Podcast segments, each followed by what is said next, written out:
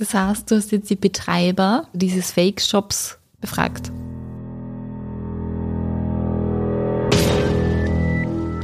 In einem Monat hatten wir 900 Bestellungen. Ich kann es nur immer nicht glauben. Das ist für uns ein super Erfolg. Das scheint mir alles so unrealistisch, dass sie damit durchkommen. Bislang gibt es keine Versuche, unsere Seite offline zu nehmen. Und Sie haben kein schlechtes Gewissen.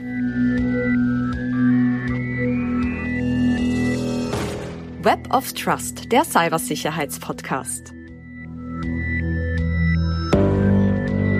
Web of Trust ist Teil der digitalen Kompetenzoffensive für Österreich. Die Bundesregierung fördert damit digitale Fähigkeiten sowie Wissen über Digitalisierung und IT-Sicherheit.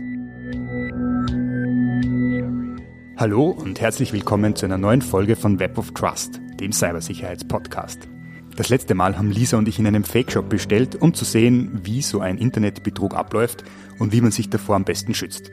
Wenn ihr das noch nicht gehört habt, empfehlen wir euch die erste Folge zum Thema Fake Shops. Eigentlich dachten wir ja, die Sache wäre damit abgeschlossen. Aber dann hat sich eine einmalige Möglichkeit ergeben, hinter die Kulissen eines Fake Shops zu schauen. Was wir dabei erfahren haben, das hört ihr heute. Wir haben uns ja diesen Fake Shop angeschaut. Mhm. Und zwar nicht den, wo ich dann entgegen deiner ausdrücklichen Empfehlung versucht habe, Schuhe zu bestellen, sondern auch den anderen, wo es um die Blackout-Kits gegangen ist. Genau, ja. Und in diesem Zusammenhang bin ich auf eine Person gestoßen, die bereit war, mit uns ein Interview zu führen. Oder Und wie das gelaufen ist, das hören wir uns jetzt an. Dann schauen wir, ah, da geht die Tür schon auf. Hier ist das Obergeschoss.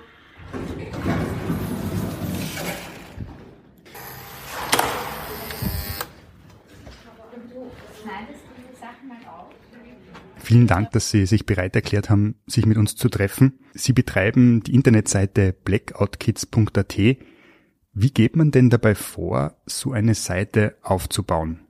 Ja, wir haben so ein bisschen überlegt, was lässt sich mit einfachem Aufwand gestalten, was verkauft sich gut, was ist äh, gerade viel gefragt und wo werden ähm, die Leute auch nicht fünfmal nachdenken und schnell einkaufen. What? Das heißt, du hast jetzt die Betreiber dieses Fake-Shops befragt. Richtig. Okay, wow, ich bin überrascht. Wir haben uns ja beim Anschauen dieser Seite so ein paar Fragen gestellt. Und uns ist aufgefallen, dass er eigentlich relativ professionell gemacht war. Und das war irgendwie so, ich war natürlich auch ein bisschen aufgeregt, weil was, was redet man mit solchen Leuten? Ich, ich kann es nur immer nicht glauben. Was hast du ihnen geschrieben, dass sie dazu bereit waren, mit dir zu sprechen. Das ja, würde mich interessieren. Ich habe geschrieben, wir, wir machen einen Podcast über Fake-Shops und es würde uns äh, total interessieren, wie das... Über Fake-Shops und Sie sagen dazu, okay? Ja, ja, ich habe Ihnen gesagt, es, es kommt nicht auf, wer Sie sind und es würde uns interessieren, wie das so läuft. Und dann haben die gesagt, ja, warum nicht? Spannend.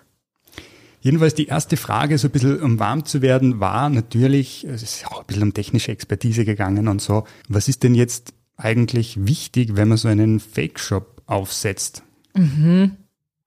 Auf welche Dinge achtet man denn dann beim Design und beim Aufbau, wenn man genau das erreichen möchte, dass die Leute nicht so lange nachdenken und dass sie schneller einkaufen? Na, uns war es ganz wichtig, dass das eine sehr einfach gehaltene Startseite ist, dass es äh, Dringlichkeit vermittelt. Wir wissen, dass ähm, Blackout auch angesichts des Ukraine-Kriegs ein großes Sorgenthema ist in Österreich. Da haben wir uns gesagt, okay, da setzen wir uns drauf, weil ähm, viel Konkurrenz gibt's da eigentlich noch nicht. Wir haben uns angeschaut, wie baut die Konkurrenz so Shops auf und gesehen, okay, sind relativ wenig Produkte, generische Fotos, auf denen Logos angebracht sind und uns gedacht, okay, das können wir so eine Spur besser machen auch und haben sozusagen eine ansprechende Seite gestaltet Wichtig war es, dass wir Reviews haben von Anfang an. Also bevor jemand einkauft, zu schauen, dass es schon viele positive Erfahrungen gibt. Da haben wir ein bisschen Zeit reingesteckt, dass unter den Produkten viele Meinungen sind. Viele Leute sagen, okay, gute Erfahrung, würde ich nochmal kaufen. Ähm, Lieferung hat super geklappt, Qualität gut. Und dann geht's vor allem um den Preis. Wir haben uns angeschaut, was sind die Preise der Konkurrenz und haben den niedrigstmöglichen Preis angesetzt und das ist einfach ohne Lagerkosten. Wow. Also ich bin direkt sprachlos. Und was mich hier interessieren würde, wen bezeichnet sie als Konkurrenz? Die anderen Fake-Shops oder die normalen Shops? Vor allem, weil es ja total davon abhängt, wie kommen Konsumentinnen und, und potenzielle Einkäuferinnen auf die Seite. Und da ist es so, dass diese Konkurrenz ihnen eigentlich auch ein bisschen hilft. Warum? Das wird im, im nächsten Ausschnitt ganz interessant, weil da geht es um diese Plattformen und wie man auf die Seite kommt. Ah, also verlinken die Fake-Shops sich dann gegenseitig und pushen sich gegenseitig oder? Es geht vor allem darum, in welchem Umfeld man vorkommt. Ah, Also, wenn du ein Fake-Shop zwischen zwei legitimen Shops bist, dann wirst du selber als seriöser äh, wahrgenommen. Aber welche Strategie da verfolgt wird, das wird jetzt in diesem Ausschnitt ganz gut klar. darf ich noch kurz was fragen? Wie war das Büro? Also wie kann man sich das vorstellen, wenn man bei einem Fake-Shop vor Ort Ja, eigentlich modern. Also das wirkt extrem seriös. Es ist ein Neubau. Mm, Da sind auch andere Unternehmen drinnen. Total helle Räume, alles neu eingerichtet. Die Mitarbeiterinnen und Mitarbeiter dort sind auch eigentlich total freundlich und, und nett. Also es wirkt so, als würde man dort arbeiten wollen. Das heißt, es gibt auch mehrere MitarbeiterInnen und nicht nur eine Person, die sozusagen Genau dort. steckt. Ich weiß jetzt nicht, wie viele an genau dieser Seite arbeiten, aber da sind eben noch andere Projekte auf dieser Ebene. Und haben die keine Angst, dass sie aufgedeckt werden oder Nein, angezeigt werden? Es ist sehr offen drüber gesprochen worden. Warum das so ist, hören wir auch gleich noch. Mhm. Wichtig war, dass wir es bewerben. Also uns war klar, die Leute, die müssen auf unsere Seite kommen. Wir wissen, ähm, Leute googeln. Ähm, das heißt, wir haben mal geschaut, dass wir in die Suchmaschinen kommen, dass wir in Google Shopping hineinkommen und haben uns angesehen, okay, wenn wir einfach in Google Shopping zu finden sind, unsere Produkte zu finden sind, welche werden gefunden und genügt das? Und da merkt man schnell, naja, ohne zu zahlen bringt das relativ wenig und ähm, dann haben wir, und das geht sehr einfach, mit ein paar Klicks begonnen, Werbung zu schalten äh, für die Produkte, die am meisten gesucht werden und das hat super funktioniert. Was ist das Produkt, das am meisten gesucht wird in Ihrem Zusammenhang? Der Notstromaggregator ist das beliebteste Produkt. Ähm, in einem Monat hatten wir 900 Bestellungen. Das ist für uns ein super Erfolg. Wenn du dich daran erinnerst, dieser Notstromaggregat, glaube ich, hat 135 Euro Ja. gekostet, 900 Bestellungen, also das zahlt sich aus. Ja, da kommt schon was zusammen. Also Sie beschreiben, dass Sie natürlich ohne Werbung im Internet keine Chance haben, an Kundinnen zu kommen. Aber das Zweite war eben, dass Sie in diesen Marktplätzen neben seriösen Shops gelistet wurden und dadurch davon profitiert haben. Ja, Sie haben, Sie haben selber, sind selber erschienen wie ein, ein ganz normaler, seriöser Shop und Sie mussten nichts dafür tun. Also Sie mussten kaum Informationen ähm, preisgeben, um Werbung schalten zu können. Diese Werbungen sind inhaltlich quasi nicht geprüft worden. Aber kurze Frage. Es ist ein Fake-Shop, aber inwiefern begehen Sie den Betrug? Das ist ein, ein super Punkt. Ähm, darüber haben wir auch gesprochen, weil man grundsätzlich unterscheiden muss zwischen Fake-Shops und einfach schlechten Shops. Fake-Shops sind die, die nicht vorhaben, dir irgendwas zu liefern. Wir haben darüber gesprochen im Genau. Zusammenhang mit den Schuhen. Und dann gibt's Shops, die dir eine schlechte Ware zukommen lassen, das irgendwann, wo es quasi null Kundenservice gibt, die geben diese Bestellung an einen Produzenten oder ein Lager weiter und überlassen dann die Auslieferung einem Subunternehmer, der oft irgendwo am anderen Ende der Welt sitzt. Ob sich der dann darum kümmert oder nicht, das ist den Vermittlern egal. Bei blackoutkids.at ist es definitiv so, dass sie keine Waren ausliefern. Also es ist ein, ein Fake-Shop. Aber genau zu diesem Thema, warum können die überhaupt noch operieren und mitten in Wien sein und sich mit Journalisten treffen, das kommt im nächsten Ausschnitt ganz gut heraus. Okay, ich bin schon so gespannt. Das scheint mir alles so unrealistisch, dass Sie damit durchkommen. Wir waren uns nicht sicher, wie lange werden wir online sein können, also wie schnell wird es zu Beschwerden kommen, wie schnell wird vielleicht auch automatisiert festgestellt werden, dass unsere Produkte viel zu billig sind, also dass niemand zu dem Preis Produkte verkaufen kann. Aber wir sind jetzt schon seit über zwei Monaten online, wir sind in Google Shopping, wir sind unter den Top-Treffern sehr unbehelligt. Bislang gibt's keine Versuche, unsere Seite offline zu nehmen. Haben Sie auch direkten Kontakt mit Menschen, die auf Ihrer Seite etwas bestellen wollten? Oder schauen Sie sich das einfach nicht an? Na, wir schauen uns Rückmeldungen nicht an. Die Gefahr besteht immer, dass wir in äh, Review-Plattformen landen. Das heißt, dass äh, dort die schlechten Erfahrungen gepostet werden. Das ist bislang nicht der Fall. Und dann äh, muss man sagen, viele Leute schauen sich ja auch ähm, Reviews zu Shops nicht an, wenn sie etwas kaufen. Warum, warum glauben Sie, dass Sie noch unbehelligt online sein können? Trauen sich die Leute das nicht zuzugeben, dass sie da reingefallen sind oder?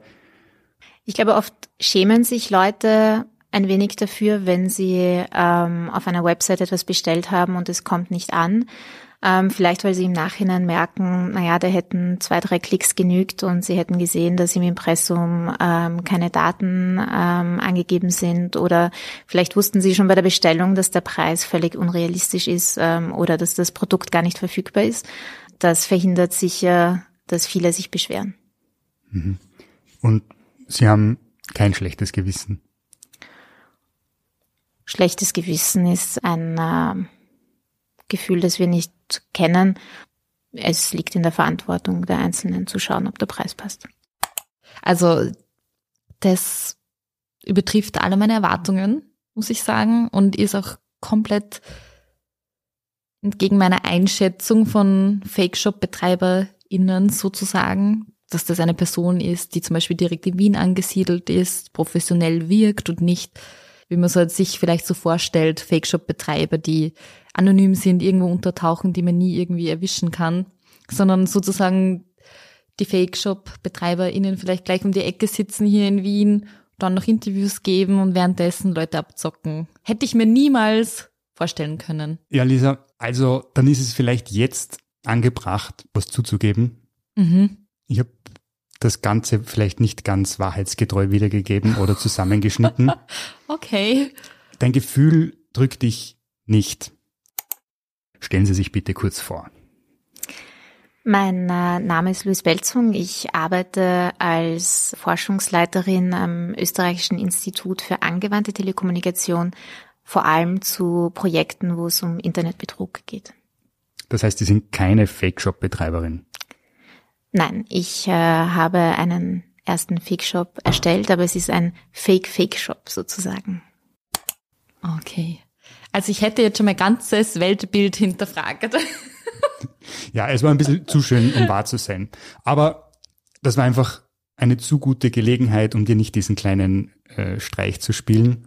Das heißt, ich habe es richtig verstanden. Sie betreiben den Fake-Shop und testen, was passiert für ihre Forschungsergebnisse, so in diese Richtung. Genau. Okay. Bei der Watchlist Internet arbeiten wir daran, äh, vor Fake-Shops zu warnen. Das machen wir über Warnartikel, über Tipps. Ähm, wir warnen auch vor ganz konkreten Fake-Shops, die bei uns gemeldet werden. Und Prävention steht immer so vor dieser Herausforderung, dass wir gehört werden müssen, ähm, ernst genommen werden müssen und teilweise sozusagen von denen nicht gehört werden, die besonders risikofreudig sind, die vielleicht das Gefühl haben, sie kennen sich da schon gut aus oder die Relevanz für sich nicht sehen. Wir sehen auch, dass Menschen vor allem aus der Erfahrung lernen und die Erfahrung bei Fixshops ist schmerzhaft. Das, da geht es um verlorenes Geld. Es geht teilweise auch um Folgekriminalität. Das heißt, was mit den Daten auch passiert, die da eingegeben werden, mit den Zahlungsmitteldaten. Das Simulieren von der Erfahrung gilt als sehr effektives Präventionsmittel. Und deswegen haben wir uns gedacht, okay, wie wäre es, wenn wir es schaffen, einen Fake-Fake-Shop zu machen? Also simulieren wir doch einen Fake-Shop und warnen wir all jene, die eine Bestellung tätigen wollen. Also das funktioniert dann so, dass du deine Daten eingibst und bevor du zu den Zahlungsdaten kommst, gibt's ein Pop-up, wo es heißt, Achtung, stopp, jetzt wäre fast was schiefgelaufen. Äh, bitte achte auf folgende Merkmale bei einem Shop. Mhm, und dann geht mhm. so eine Art Bildschirmpräsentation durch, wo zum Beispiel auf das Impressum hingewiesen ah, wird, ja. zum Beispiel auf die Rabatte, die mhm. ja zu schön waren, mhm, um mhm wahr zu sein und eben auch auf die generischen Fotozusammenstellungen, also auf diese unrealistischen Dinge. Eigentlich alles, was wir im Vorfeld besprochen hatten, wird dort dann mhm. auch durchgenommen. Ja, also das ist eine geniale Idee. Das kann man wirklich sagen. Aber ich bin sehr erleichtert, dass es kein richtiger Fake-Shop war. Es gibt also vermutlich kein Fake-Shop-Büro mitten in Wien. Frau Belzung ist keine Internetbetrügerin, sondern eine Expertin zu diesem Thema. Mhm. Mhm. Wir haben uns dann noch ganz viel darüber unterhalten. Zum einen, wie können Konsumentinnen, Konsumenten Fake-Shops erkennen? Aus meiner Sicht wichtig ist, wenn man in einem Shop, den man noch nicht kennt, etwas einkauft, sich diese kurze Zeit zu nehmen, zu schauen, was sind die Erfahrungen anderer? Gibt es schon Erfahrungen anderer? Finde ich diesen Shop vielleicht mit einer Adresse? Gibt es einen stationären Shop, den ich mir anschauen kann? und sozusagen viele dieser kleinen Hinweise anzusehen, um einen Eindruck zu gewinnen. Die Erfahrungen anderer, die können natürlich auch gefälscht sein.